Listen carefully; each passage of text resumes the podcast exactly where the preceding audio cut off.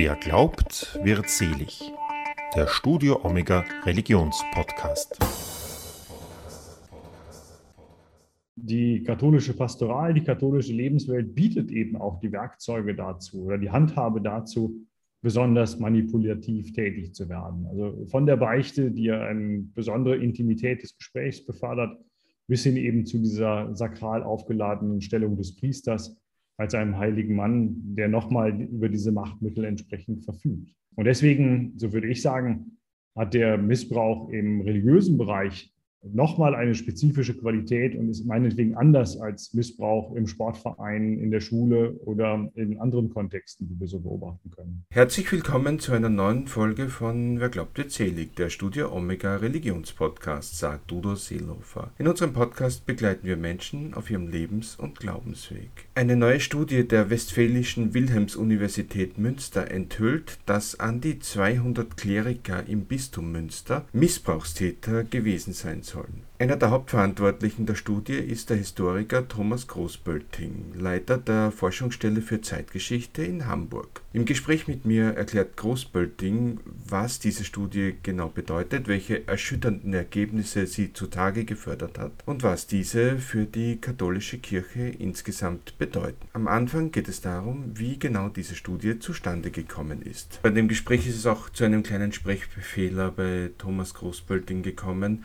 Er redet da von 290 Missbrauchstätern, es sind aber nur knapp an die 200. Mehr als genug trotzdem.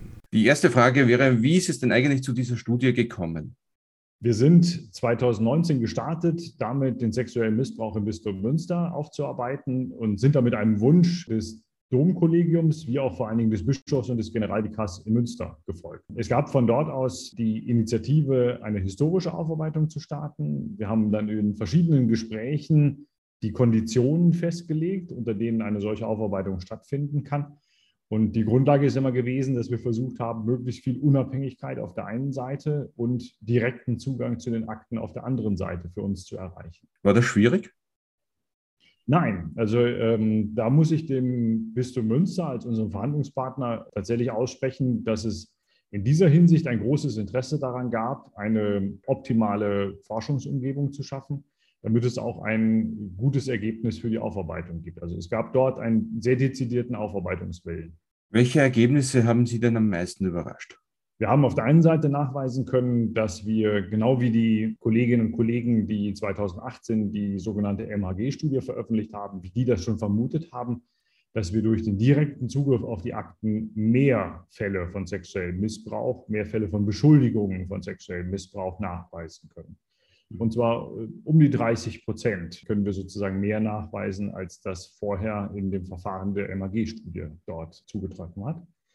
Ähm, das ist sozusagen ein Befund, der neu ist. Und der zweite Befund ist, dass wir, glaube ich, als Historikerinnen und Historiker, als Sozialanthropologin, die auch mit dabei war, zeigen konnten, wie stark das implizite Wissen um sexuellen Missbrauch war. Also viele wussten auch schon vor 2010, bevor dann viele dieser Taten aufgedeckt wurden, äh, um sexuellen Missbrauch und die Umstände.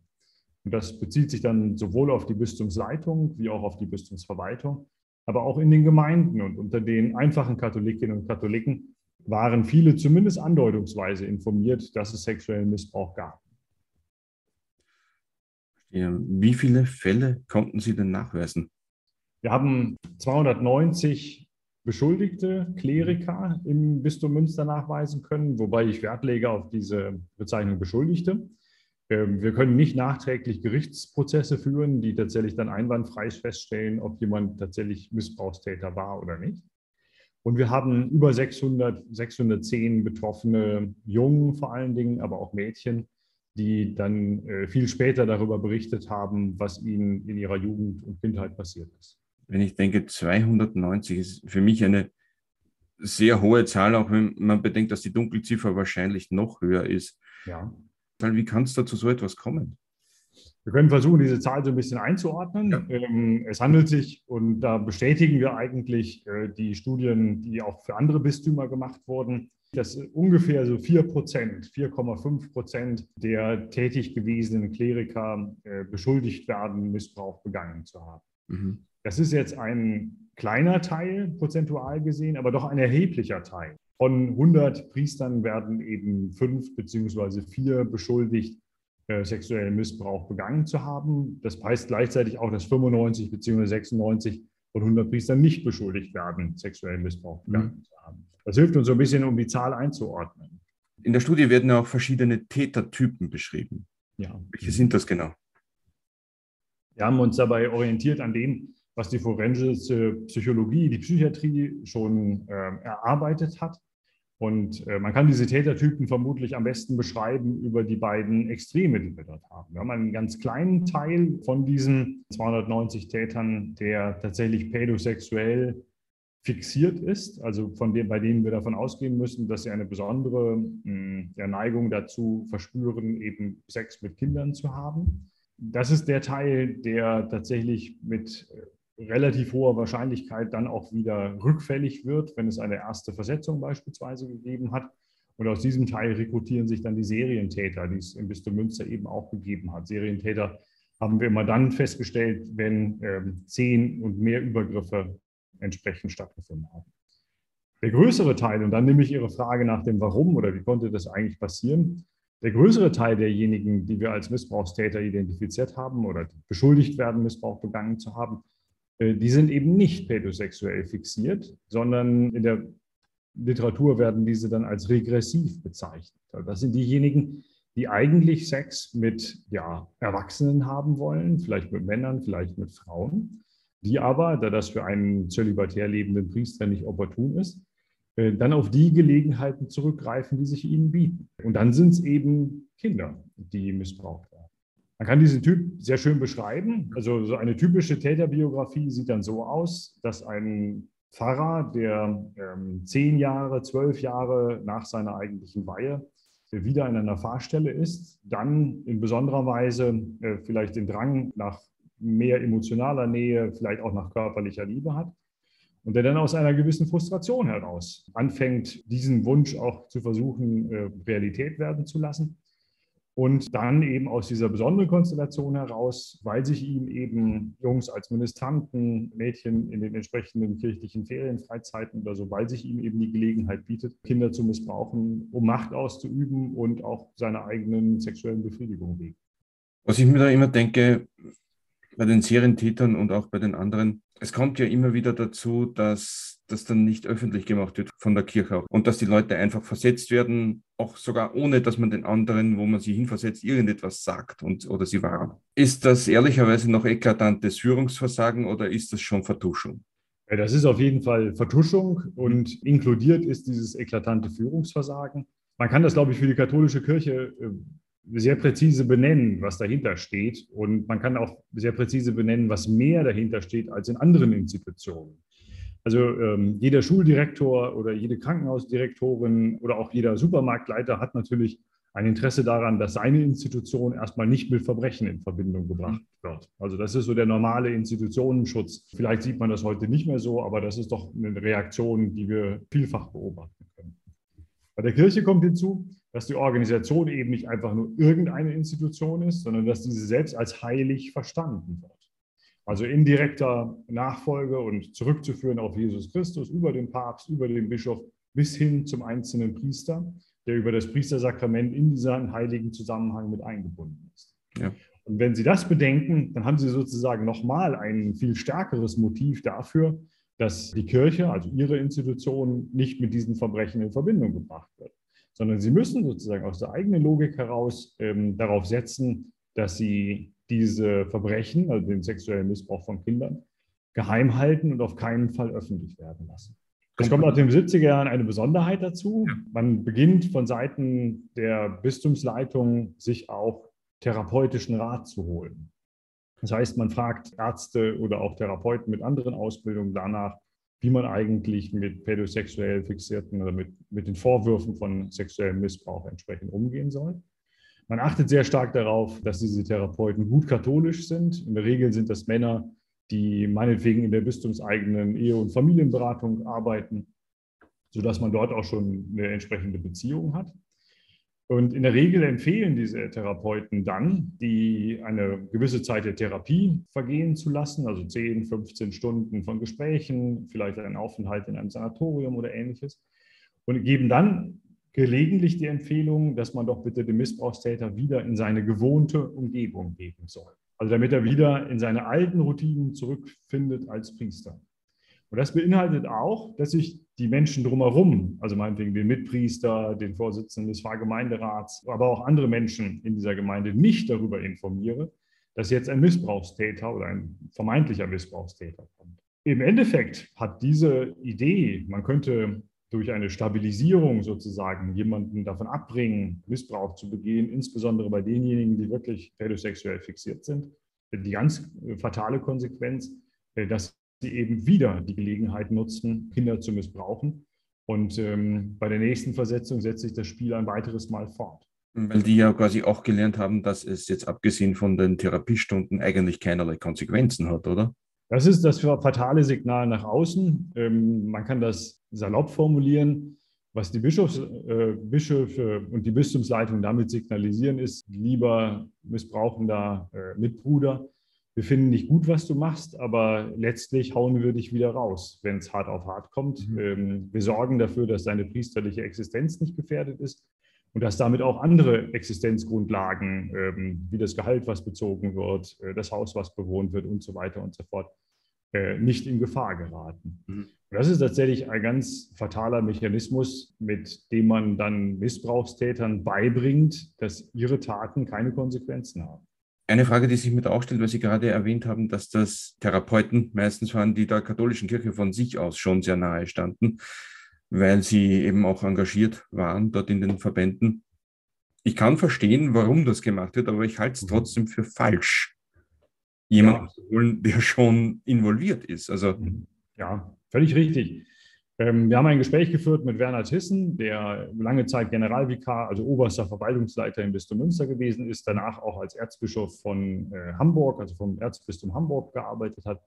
Und er bezeichnete das rückblickend selbstkritisch als falsch, was man damals gemacht hat. Man hat die Verantwortung auf die Therapeuten abgeschoben und man hat sich derer Gutachten bedient, um das Problem schnell zu erledigen und sich selbst nicht mehr kümmern zu müssen.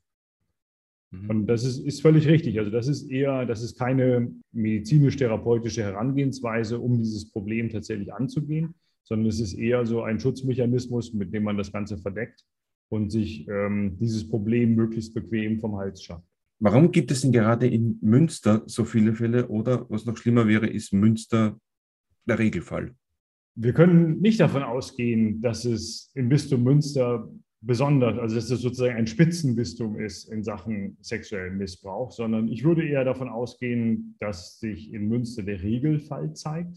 Empirisch können wir das damit belegen, wenn wir beispielsweise in das Gutachten zum Bistum äh, Berlin gucken, haben wir eigentlich ganz ähnliche Zahlen. Wenn wir in Aachen gucken, haben wir nur etwas niedrigere Zahlen und so weiter und so fort. Also die die bisherigen Forschungen, die betrieben wurden, deuten darauf hin, dass wir keinen exzeptionellen Fall haben in diesem Zusammenhang.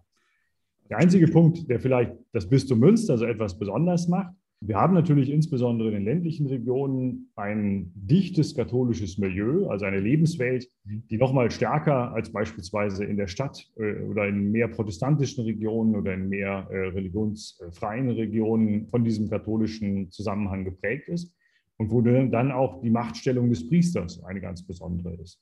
Und diese Machtstellung des Priesters ist ja dann die Voraussetzung dafür, dass es eben zu sexuellem Missbrauch kommt. Weil Priester natürlich auch von der Gesellschaft eben von Menschen hoch angesehen sind. Mhm. Genau. Das hat sich vielleicht in den vergangenen Jahren jetzt geändert, aber wenn Sie gerade auf die auf die unmittelbare Nachkriegszeit gucken, auf die 50er und 60er Jahre beispielsweise, dann wird Geistlichen ein hohes moralisches Kapital zugestanden. Also das sind diejenigen, die sehr reflektiert leben, ähm, die in gewisser Weise auch christliche Werte äh, als Person verkörpern. Äh, und das geht weit über den Kreis der Katholikinnen und Katholiken im engeren Sinne hinaus. Auch die Gesellschaft selber hat in der Regel eine große Hochachtung diesem Berufsstand gegenüber. Das ist so in der Studie wird auch äh, das Täter-Opfer-Wächter-Modell beschrieben. Täter und Opfer sind klar, aber was genau wäre denn der Wächter? Wir haben uns dort an einem britischen Modell orientiert, wo Sozialwissenschaftlerinnen und Sozialwissenschaftler darauf hingewiesen haben, dass Verbrechen vor allen Dingen dann ver verhindert werden, wenn es in der Gesellschaft Gruppen oder Einzelpersonen gibt, die darauf acht geben, dass beispielsweise Kinder geschützt sind. In diesem Fall können wir die Wächter relativ gut benennen. Also es ist natürlich der Dienstvorgesetzte, der jeweilige Bischof, es ist der Generalvikar, der als, als Guardian, als Wächter fungieren muss. Aber es sind auch die Menschen drumherum. Es sind natürlich vorrangig die Eltern, es sind die Menschen aus der Pfarrgemeinde, es ist der Leiter äh, der Jugendgruppe, die eine Pflicht haben, darauf zu achten, dass den Kindern, äh, die sie dort betreuen oder die sie aufziehen, dass denen nichts passiert. Wir können dann eben sehr systematisch zeigen, wie viele dieser Wächterpositionen eben nicht wahrgenommen wurden. Und wenn man das jetzt weiterdenkt in die Zukunft hinein, dann wird es darauf ankommen, sehr viel mehr Sensibilität zu schaffen äh, für diese Zusammenhänge und sehr viel mehr Wächter und Wächterinnen zu haben, die genau darauf achten, was Kindern zustößt, äh, wie es Kindern geht und die dadurch auch dazu beitragen können, sexuellen Missbrauch zu verhindern. Wie kann das geschehen? Es passiert schon eine Menge. Ähm, seit 2002 und verstärkt seit 2010 beginnt beispielsweise das Bistum Münster, aber auch insgesamt äh, im Katholizismus eine Phase, in der ganz viele Präventionsprogramme gestartet werden. Also in allen katholischen Einrichtungen werden die Mitarbeiterinnen und Mitarbeiter und all diejenigen, die oft damit zu tun haben, entsprechend geschult, indem man ihnen also klar macht, was sind Situationen, in denen man besonders aufpassen muss, was sind äh, bestimmte Zeichen dafür, dass es einen Verdacht auf sexuellen Missbrauch geben kann. Und vor allen Dingen, wie kann ich als äh, Nicht-Profi in diesen Zusammenhängen solch ein Problem auch angehen? Es ist ja nach wie vor schwierig, meinem Gegenüber irgendwie vorzuwerfen oder in den Verdacht zu bringen, er würde sexuellen Missbrauch gegenüber Kindern äh, begehen. Also dieses Tabu, was wir für die 50er und 60er Jahre beschrieben haben, ist ja heute nicht vorbei, sondern es muss dort Formen geben, dass man damit gut umgeht. Und diese Art der Präventionsschulung, die hilft genau dabei. Jetzt ist es dann wahrscheinlich auch so, dass sich da viele denken, wenn ich da jemanden verdächtige und das sage und das ist dann falsch, dann schade ich demjenigen. Wie kann man denn da dafür sorgen, dass die Menschen da quasi diese Scheu, also dieses Hemmnis, dieses Innere abbauen und da wirklich eben eine Meldung machen? Ja, das ist ein ganz, ganz schwieriges Problem. Sie erinnern sich vielleicht, vor zwei Wochen ähm, hat sich ein äh, Regens äh, umgebracht, also der Leiter eines Priesterseminars, dem auch vorgeworfen wurde, ähm, sexuell übergriffig gewesen zu sein. Und bevor überhaupt ein, äh, ein, der Vorwurf überhaupt geklärt worden war, fühlte der Mann sich so in seiner Ehre oder in seiner Persönlichkeit angegriffen, dass er sich eben dafür entschieden hat, sich selbst umzubringen in diesem Zusammenhang. Da sehen Sie, das ist nach wie vor hochsensibel in dem Zusammenhang. Wichtig wird es sein, dass man solche Prozesse versachlicht in gewisser Weise, dass man also lernt, darüber zu sprechen, dass man Verdachtsmomente auch benennen kann, ohne jemanden in seiner Existenz damit zu zerstören, wenn es sich dann eben als nicht begründet erweist. Es wird darauf ankommen, insgesamt einfach klarer, einfacher und freier über Sexualität und alles, was damit zu tun hat, zu sprechen. Das ist ja nun auch so eine katholische Ermöglichungsbedingung, dass es ganz viel verdruckstes Schweigen und lautes Schweigen über Sexualität gibt, wo viele Dinge ja, die strafrechtlich völlig unproblematisch sind, eben aus den Bestimmungen der Kirche und aus dem Kirchenrecht heraus als nicht erwünscht bezeichnet werden. Und wir haben im Katholischen eben eine Situation, wo naja, ganz viel Doppelmoral herrscht. Also in, in, vielfacher Hinsicht gehe ich davon aus, ehrlich gesagt, dass fast jeder Katholik und fast jede Katholikin nicht so lebt, wie es die eigentlichen Vorgaben vorsehen. Und das bedeutet eben auch, dass im Bereich der Sexualität jeder und jede seine Leiche im Keller hat. Und wenn man ständig rumdruckst, wenn man ständig schweigt, wenn man ständig Dinge äh, nicht preisgeben mag, sondern versteckt, dann ist es natürlich eine Kultur des Redens über Sexualität, die es auch Missbrauchstätern beispielsweise leicht macht, ihre Taten zu vertuschen, weil man unter diesem Mantel des allgemeinen lauten Schweigens dort agieren kann. Und die es auch Betroffenen umso schwerer macht, über diese Dinge auch zu sprechen.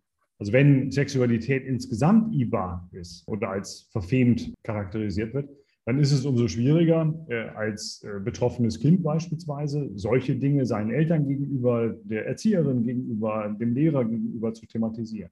Und diese Kultur des Sprechens über Sexualität muss sich ändern. Das wäre auch eine Präventionsmaßnahme gegen sexuellen Missbrauch. Wir haben vor einigen Folgen eine Episode zum ähnlichen Thema gemacht mit dem Theologen Paul Zulehner. Mhm. Und der hat da dazu gesagt, eine weitere Möglichkeit wäre es auch, Frauen gezielt in die Priesterausbildung eben zu inkludieren und hier Teamcoachings zu machen etc. Wie sehen Sie das? Wäre das eine, eine Möglichkeit auch? Ich sehe das so zweigespalten. Auf der einen Seite wäre es sicher gut, wenn dieser klerikale Männerverein aufgebrochen wird, wenn diese Strukturen aufgebrochen werden und wenn mehr Frauen in Leitungspositionen oder überhaupt Frauen in Leitungspositionen der katholischen Kirche äh, mitmischen können, weil es nachweislich, in vielen Zusammenhängen nachweislich einfach eine andere Führungskultur gibt, wenn es nicht nur Männer sind, die dort das Sagen haben und die entsprechenden Anweisungen erteilen. Auf der anderen Ebene würde ich sagen, und deswegen habe ich das so zweigeteilt gesagt, Meines Erachtens wäre es viel nötiger, diese Position des Priesters allgemein zu entmachten. Und es wäre also kein substanzieller Gewinn, wenn ich jetzt eine Priesterin hätte, die mit den gleichen Heiligkeitsvorstellungen, mit den gleichen äh, Machtmitteln ihren Gläubigen gegenübertritt, sondern ich würde mir eher wünschen, dass äh, sowohl Männer wie auch Frauen Priester werden können, aber diese Rolle insgesamt äh, etwas von ihrer Sakralität einbüßt und eben nicht mehr mit einem heiligen Mann oder eventuell auch mit einer heiligen Frau assoziiert wird. Ähm, deswegen glaube ich, kurzfristig wäre das sicher ein guter Schritt, Führungsämter in der katholischen Kirche für Frauen zu öffnen. Äh, mittelfristig käme es meines Erachtens viel stärker darauf an, die Idee und das Bild vom Priester und eventuell auch von der Priesterin zu ändern. Muss ich wieder an Paul Zulehner denken, der hat dann nämlich im gleichen, in der gleichen Folge auch gesagt, man sollte die Priester mal alle von ihrem Sockel runterholen. Ein wunderbares Bild, ja. ja. Und jetzt, auch, auch, das kann man, glaube ich, differenzieren. Also ähm, jeder und jede von uns wird seinen oder ihren Gemeindepfarrer kennen, der eben gar nicht so ist, also der auch kein arroganter, hochnäsiger oder klerikaler Typ ist, der irgendwas auf sich hält oder eine besondere Eitelkeit deswegen entwickelt. Ähm, das ist auch gar nicht der Vorwurf. Der, das Problem ist, dass es eben die Möglichkeit gibt, sich in eine solche klerikale Sonderwelt zurückzuziehen mhm. für den geweihten Mann in diesem Fall. Und dieses Potenzial, was dort geboten wird, das ist eine der Ermöglichungsbedingungen für sexuellen Missbrauch. Mhm. Und dieses Potenzial ist eben auch dann gefährlich, wenn 95, 96 Prozent der Kleriker das nicht für sich in Anspruch nehmen. Aber es gibt eben ein paar, wo dieser machtdurchwirkte Zusammenhang eben dazu führt, dass sie das missbrauchen, um ihrerseits Missbrauch zu betreiben. Und weil Sie vorher gesagt haben, dass so 95 Prozent der Kleriker eben nicht beschuldigt werden. Mhm. Also warum nutzen diese 95 von 100 dann eigentlich nicht oder vielleicht auch zu wenig ihren Macht und ihren Einfluss, um eben diese, diesen klerikalen Schutzraum und diese geschlossene Gesellschaft aufzubrechen? Ähm, das ist eine schwierig zu beantwortende Frage. Ich habe auch während der Forschungszeit, während der zweieinhalb Jahre, die wir diese Untersuchung betrieben haben, ja mit vielen äh, Priestern gesprochen. Es ist für es ist schon eine Motivation, Priester zu werden, gegeben durch diesen besonderen Status, den man damit erlangt. Also die Idee, eine besondere Spiritualität damit zu erwerben, steckt, glaube ich, in vielen derjenigen, die dort entsprechend sich haben weihen lassen und damit ja auch ein zölibatäres Leben äh, auf sich nehmen und so weiter und so fort, sodass man von dieser Vorstellung nicht unbedingt sofort lassen will. Der zweite Punkt ist, dass es natürlich innerhalb dieser kleinen Gruppe, also wir reden ja immer, wenn man auf die aktiven Priester beispielsweise guckt, das sind immer ein paar hundert, das sind ja nicht Tausende, wenn man auf ein Bistum guckt. Und diejenigen sind eng miteinander äh, verzahnt. Also die haben gelegentlich in, in, der Regel zusammen studiert, die sind dann gemeinsam in einem Haus gewesen, um die Priesterausbildung zu machen. Äh, man trifft sich beim Bischof, man trifft sich in verschiedenen Arbeitskreisen und so weiter und so fort.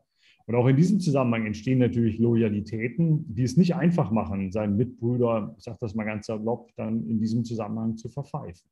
Ja. Ein dritter Punkt, der ganz wichtig ist, viele dieser Priester haben auch Schwierigkeiten damit, ihren ihr Zölibat tatsächlich zu leben. Dann verwischen gelegentlich auch die Grauzonen. Also es ist äh, strafrechtlich überhaupt kein Problem, wenn ein Priester Sex mit einer Frau oder Sex mit einem Mann hat, wenn der denn konsensual passiert. Ähm, aber es ist strafrechtlich äh, ein Verbrechen, wenn ein Priester Sex mit einem unter 14-jährigen Kind hat beispielsweise. Aber da das im Katholischen alles als Zölibatsbruch markiert ist, also ganz egal, ob Sie jetzt ähm, als Priester Sex mit einer erwachsenen Frau haben, äh, die damit auch einverstanden ist, oder ob Sie ein Kind missbrauchen, dann verwischen diese Unterschiede, die da sind. Und diese katholische Bigotterie und Doppelmoral, die führt dann unter anderem dazu, ähm, dass es das offene Gespräch und auch die offene Anzeige von sexuellem Missbrauch auch unter Klerikern nur selten gibt. Kann man dann aber auch sagen, es würde zwar bei den pädosexuellen Serientätern würde es nichts helfen, aber mhm. den anderen würde es dann schon auch helfen, quasi, wenn man das Zölibat abschaffen würde, oder? Ich glaube ja. Ich glaube, die katholische Kirche täte gut daran, ähm, den Zölibat meinetwegen als eine freiwillige Lebensform für diejenigen, die das wollen, äh, beizubehalten. Das ist in Ordnung. Mhm. Aber eben nicht als Pflichtzölibat für jeden, der Priester werden will. Diejenigen, die zölibatär leben wollen, müssen in besonderer Weise von ihrer Sexualität wissen und müssen eine sexuelle Identität ausgebildet haben, um danach aktiv darauf verzichten zu können. Mhm. Und das passiert, soweit ich das sehe, in der Priesterausbildung äh, bis heute nicht, sondern es gibt eher so das Ideal ähm, vom Priester als einem engelsgleichen Wesen. Und ähm, Engel sind vor allen Dingen dadurch charakterisiert, dass sie körperlos sind, dass sie keine Sexualität haben.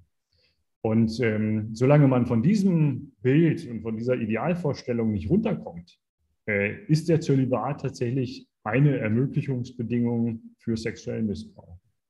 Das soll nicht heißen, dass das ursächlich ist. Ja. Also die, der Zölibat ist nicht die Ursache für sexuellen Missbrauch.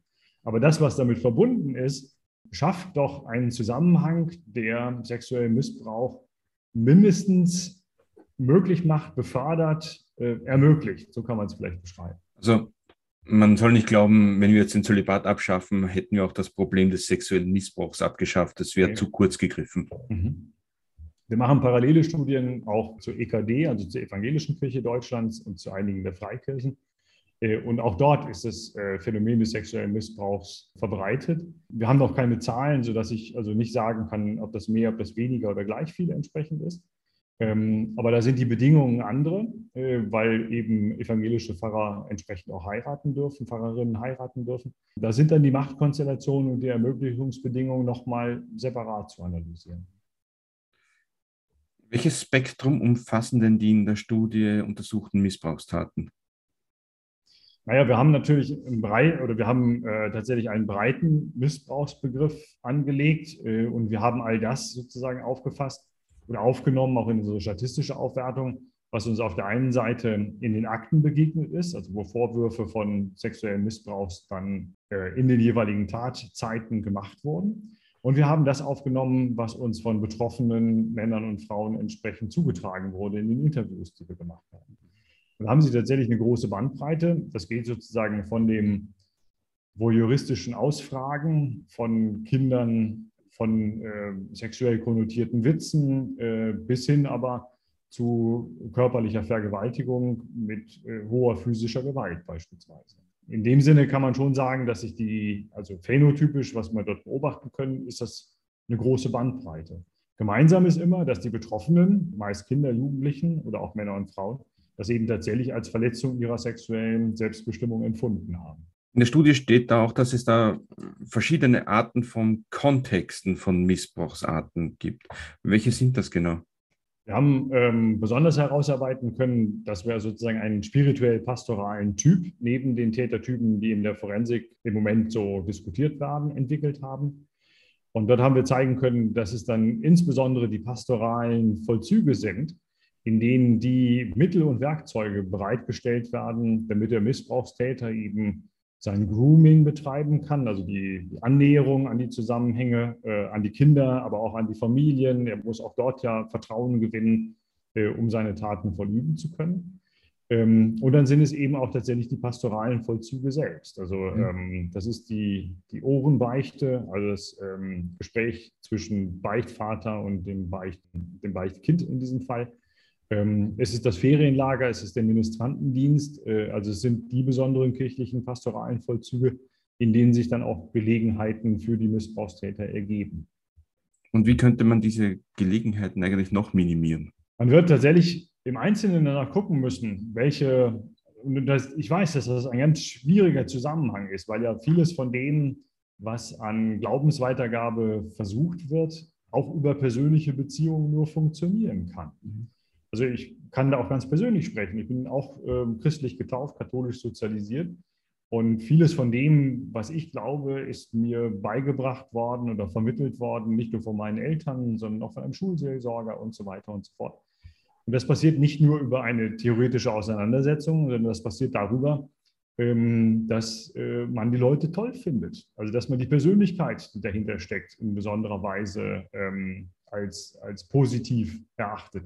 Man wird trotzdem darauf gucken müssen, dass trotz dieser personalen Beziehung, die für eine Glaubensweitergabe sicher unabdingbar ist, dass man trotzdem Regeln und Grenzen etabliert, die dann der jeweilige Seelsorger oder auch die Seelsorgerin nicht verletzen dürfen. Äh, nicht überschreiten dürfen, um eben die Selbstbestimmung, die sexuelle Selbstbestimmung desjenigen, äh, mit dem sie dort reden oder mit dem sie dort pastoral zugange sind, dass das nicht verletzt wird. Und ich glaube, dass es nötig sein wird, über viele ähm, Zusammenhänge noch einmal zu reden. Also eine, eine traditionelle Ohrenbeichte, wie sie in den 50er und 60er Jahren stattgefunden hat, wo der Priester ja schon nach dem Beichtspiegel ähm, sozusagen angehalten ist, ganz intim und detailreich äh, nach Sexualakten oder nach möglichen Sexualakten zu fragen. Ähm, das wäre ein Ding, was heute wahrscheinlich ähm, von vornherein völlig unmöglich wäre und gleich äh, zu einer Beschwerde ähm, über sexuellen Missbrauch führen würde. Und man wird diese Sensibilitäten weiterentwickeln müssen und die Formen der Pastoral entsprechend anpassen müssen. Wäre es da auch eine Möglichkeit, dass man gewisse Dinge wie zum Beispiel Leitung einer Jugendgruppe etc. nicht mehr einer Person alleine überantwortet, sondern eine Co-Leitung vielleicht noch dazu installiert? Dass man Leitungsteams hat, dass man, ja. ähm, das ist insgesamt äh, auch über die Frage des sexuellen Missbrauchs hinaus sicher ein gutes, ein gutes Mittel, um sowas besser auszubalancieren, um auch eine bessere Qualität hinzubekommen und so weiter und so fort. Mhm. Es geht letztlich darum, dass ich eben nicht die normale organisatorische Macht, also alles, was versucht, irgendwas gemeinsam zu tun, ist darauf angewiesen, dass irgendwer in bestimmten Phasen ja Möglichkeiten hat, etwas anzuleiten, beispielsweise etwas vorzugeben und die anderen machen halt mit. Aber man muss das tatsächlich in Formen praktizieren, die nicht dazu führen, dass ein Einzelner sozusagen ganz herausgehoben wird. Und ganz herausgehoben wird dann nochmal besonders schwierig, wenn das Ganze nochmal sakral übertüncht wird, also wenn jemand als besonders heilig markiert wird und damit der Abstand zu den Laien nochmal ein ganz großer äh, gemacht wird. Nicht? Und da glaube ich, dass man sowohl was die Leitung von Vereinen äh, angeht, zu anderen Formen finden äh, muss, wo es dann meinetwegen neben demjenigen, der die spirituelle Leitung hat, vielleicht auch jemand anders gibt, die dann beispielsweise die organisatorische Leitung hat oder die Finanzen der, ähm, der Pfarrei regelt. Sodass man dann eben Macht tatsächlich teilt und auf verschiedene Rollen verteilt und damit auch ein besseres gegenseitiges darauf schauen entsprechend möglich macht. In der Studie geht es auch darum, dass diese Priester sich vor allem eben auf vulnerable Gruppen eben konzentrieren. Wie genau geschieht das und welche in Ermangelung eines besseren Wortes Risikofaktoren gibt es noch, die die Wahrscheinlichkeit eines Missbrauchsfalls quasi erhöhen können?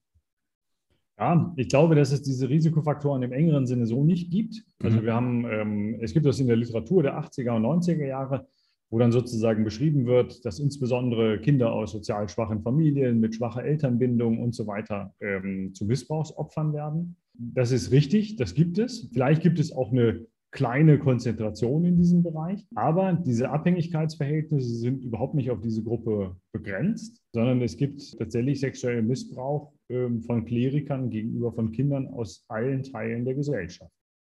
Umgekehrt, also wenn ich jetzt sozusagen das Pferd von der anderen Seite aufzäume, ja. natürlich ist es wichtig, dass Eltern äh, eine intensive Beziehung zu ihrem Kind haben, ein, eine offene Gesprächsatmosphäre wo sich Kinder eben auch ermutigt sehen über das, was ihnen vielleicht zunächst mal emotional zuwider ist oder über Vorformen von sexuellem Missbrauch offen zu berichten, damit dann Eltern auch intervenieren können. Also natürlich ist eine, eine, Eltern, eine gute Eltern-Kind-Bindung wichtig, um Kinder auch zu schützen entsprechend. Was haben denn die Betroffenen selbst erzählt? Wie haben sie den Missbrauch erlebt? Und es war natürlich ein großer Bruch auch in ihrem Leben. Es kommt oftmals darauf, es gibt sehr, sehr verschiedene Reaktionen auf sexuellen Missbrauch. Also es gibt äh, wenige Betroffene, die das relativ problemlos in ihr Leben und in ihre weitere Biografie integriert haben und das sozusagen nicht mit sich persönlich in Verbindung bringen. Mhm. Es gibt viele Betroffene, die von einem Fall von sexuellem Missbrauch berichten. Und in der Regel oder öfter gelingt es diesen, diese besondere Konstellation auch in die eigene Biografie so einzubauen, dass sie damit weniger Schaden nehmen als andere.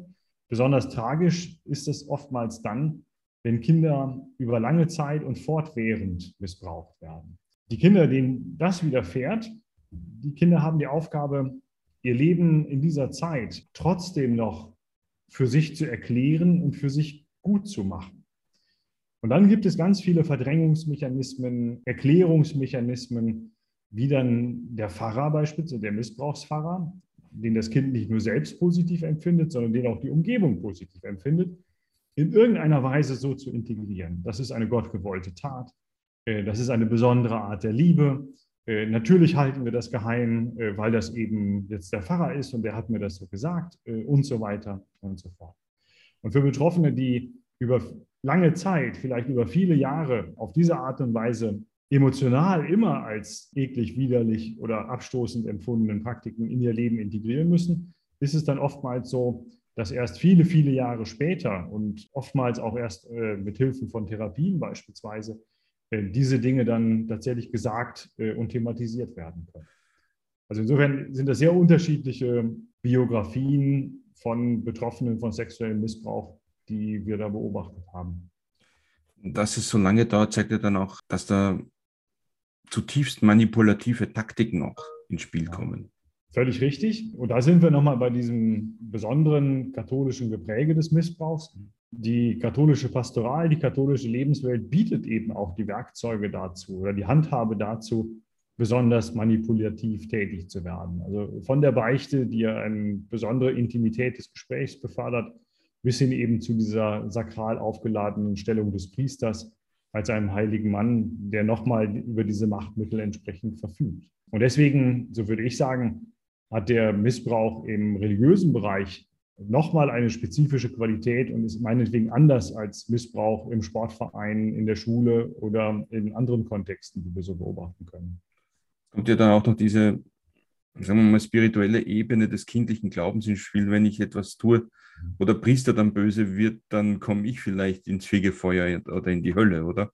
Das ist sozusagen ein Mechanismus, den ähm, so mancher Priestertäter eben auch für sich ausnutzt. Wir haben einen Fall berichtet bekommen, wo der Missbrauchstäter den missbrauchten Jungen regelmäßig nach dem Missbrauch von seinen Sünden freispricht. Also sozusagen dann an ihm das Beichtsakrament vollzieht. Und dann, da sehen Sie dann, in vielfacher Hinsicht, wie pervers der Zusammenhang ist. Also bei dem Kind, dem Jungen, der da missbraucht wurde, dann suggeriert wird, du hast einen Geschlechtsakt gehabt oder du hast Sexualität gehabt und du bist der Sünder. Und zugleich kommt dann noch eine zweite Ebene hin, nämlich der Missbrauchstäter, der klerikale Missbrauchstäter zeigt sich als derjenige, der diese Sünden vergeben kann.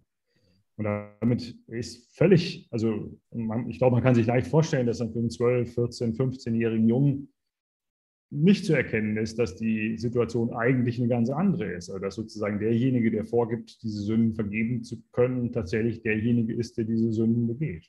Und noch hinzu, eben, dass es eben, wie gesagt, oft Jugendliche aus vulnerablen Gruppen sind, vielleicht welche, die von sich aus schon eher Außenseiter sind und auf sich allein gestellt sind und die das dann erst recht nicht sagen können. Genau. Dann gibt es oftmals oder verschiedene Fälle, in denen Jungen dann äh, selber eine hohe religiöse Neigung haben, vielleicht selber in den Priesterberuf gehen wollen, dann in eine ganz besondere Nähe zum, zum Pfarrer, zum äh, Priester, mit dem sie Kontakt haben, kommen. Und wenn dann diese Zusammenhänge ausgenutzt werden, ist die Überwindung, das nach außen zu tragen, nochmals schwerer, nochmals höher. Es ist schon einiges, was man da so auch als Studienautor dann wahrscheinlich verdauen muss.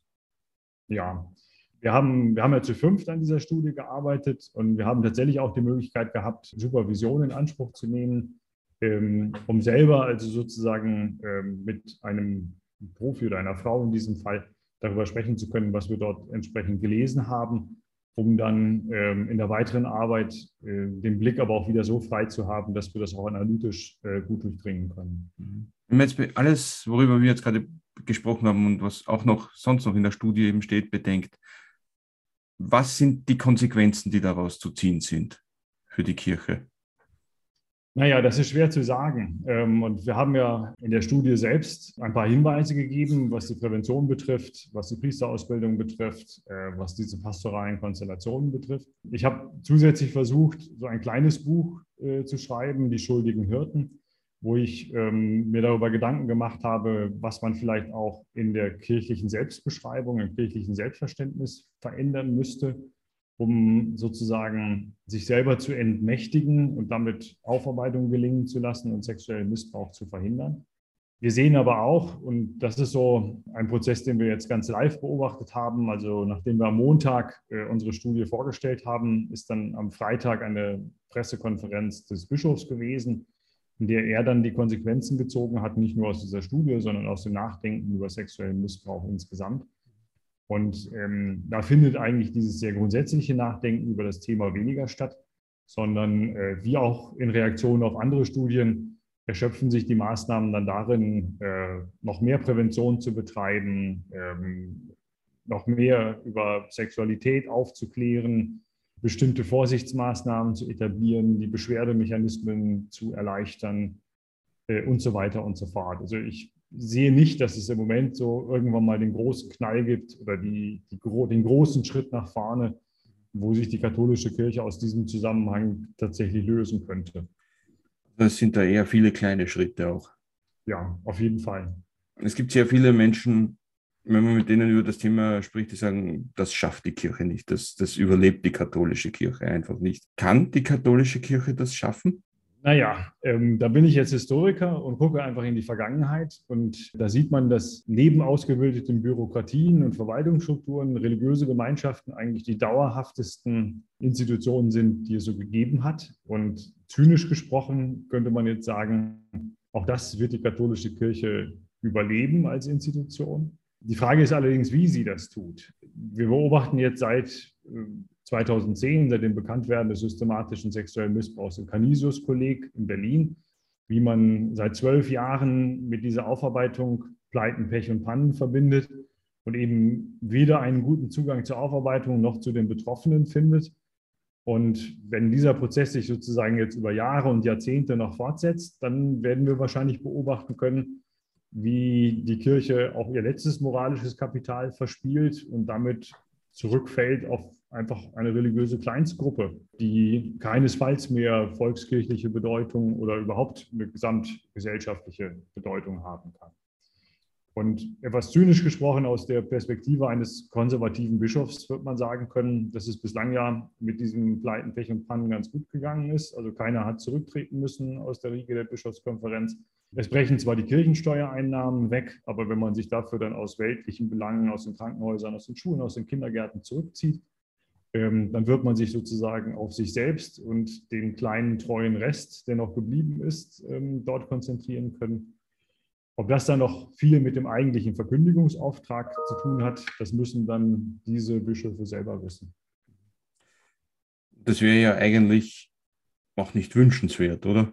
Dass das passiert. Nein, also ähm, aus meiner Perspektive überhaupt nicht. Aber es ist leider auch nicht so wirklich zu erkennen, dass es einen anderen Trend ähm, oder eine Trendumkehr entsprechend gibt. Äh, das, was wir jetzt momentan beim synodalen Weg äh, für, die, für den bundesdeutschen Katholizismus beobachten können, ist sicherlich ein Versuch, aber sowohl die Signale aus Rom äh, wie auch die Gegenstimmen im deutschen Katholizismus zeigen auch, dass dieser Versuch, ja, ich, ich drücke beide Daumen, aber bin nicht sehr optimistisch, dass damit jetzt die große Trendumkehr geschafft werden kann. Also kann man eigentlich nur hoffen, dass bald die Einsicht um sich greift. Ja, das ist jetzt ein sehr, sehr, sehr frommer Wunsch in gewisser Weise. Ja, ich gebe Ihnen völlig recht. Aber die Situation ist schon sehr verfahren, weil wir sozusagen all diese Diskussionen natürlich verbunden haben mit der Links-Rechts-Polarisierung in der Kirche insgesamt. Hat das jetzt Konservative und Progressive oder wie auch immer Sie die bezeichnen wollen, natürlich um ihre Positionen ringen und dabei droht diese Diskussion und den sexuellen Missbrauch eben auch nochmal ganz stark kirchenpolitisch unter die Räder zu kommen in diesem Zusammenhang. Also ich bin nicht so optimistisch im Moment, ich stimme Ihnen aber voll zu und hoffe, dass tatsächlich die Einsicht um sich greift. Ich denke, das war ein sehr gutes Schlusswort. Herr Professor Großbölting, vielen lieben Dank, dass Sie sich die Zeit genommen haben. Herr Seelofer, herzlichen Dank. Das war Wer glaubt wird selig, der Studio Omega Religionspodcast für heute. Wenn Ihnen dieser Podcast gefallen hat, dann empfehlen Sie uns weiter und erzählen Sie Ihren Freunden und Ihrer Familie von uns. Außerdem freuen wir uns über eine gute Bewertung auf der Podcast-App Ihrer Wahl. Dann bleibt mir nur noch, mich zu verabschieden. Auf Wiederhören und bis zum nächsten Mal, sagt Dudo Seelofer.